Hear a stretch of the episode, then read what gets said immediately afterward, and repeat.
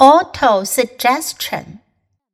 Autosuggestion is a term which applies to all suggestions and all self administered stimuli which reach one's mind through the five senses.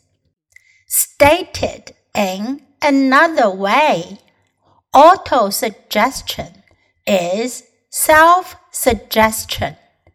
It is the agency of communication between that part of the mind where conscious thought take place and that which serves as the seat of action for the subconscious mind recall what has been said about the subconscious mind resembling a fertile garden spot in which weeds will grow in abundance.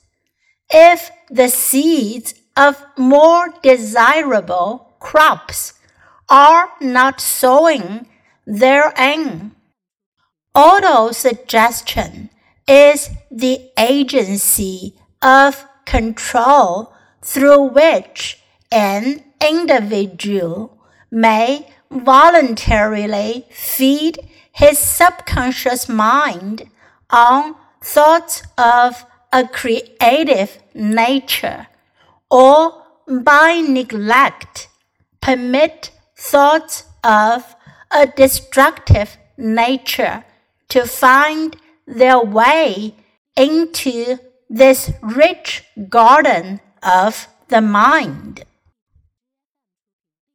Autosuggestion.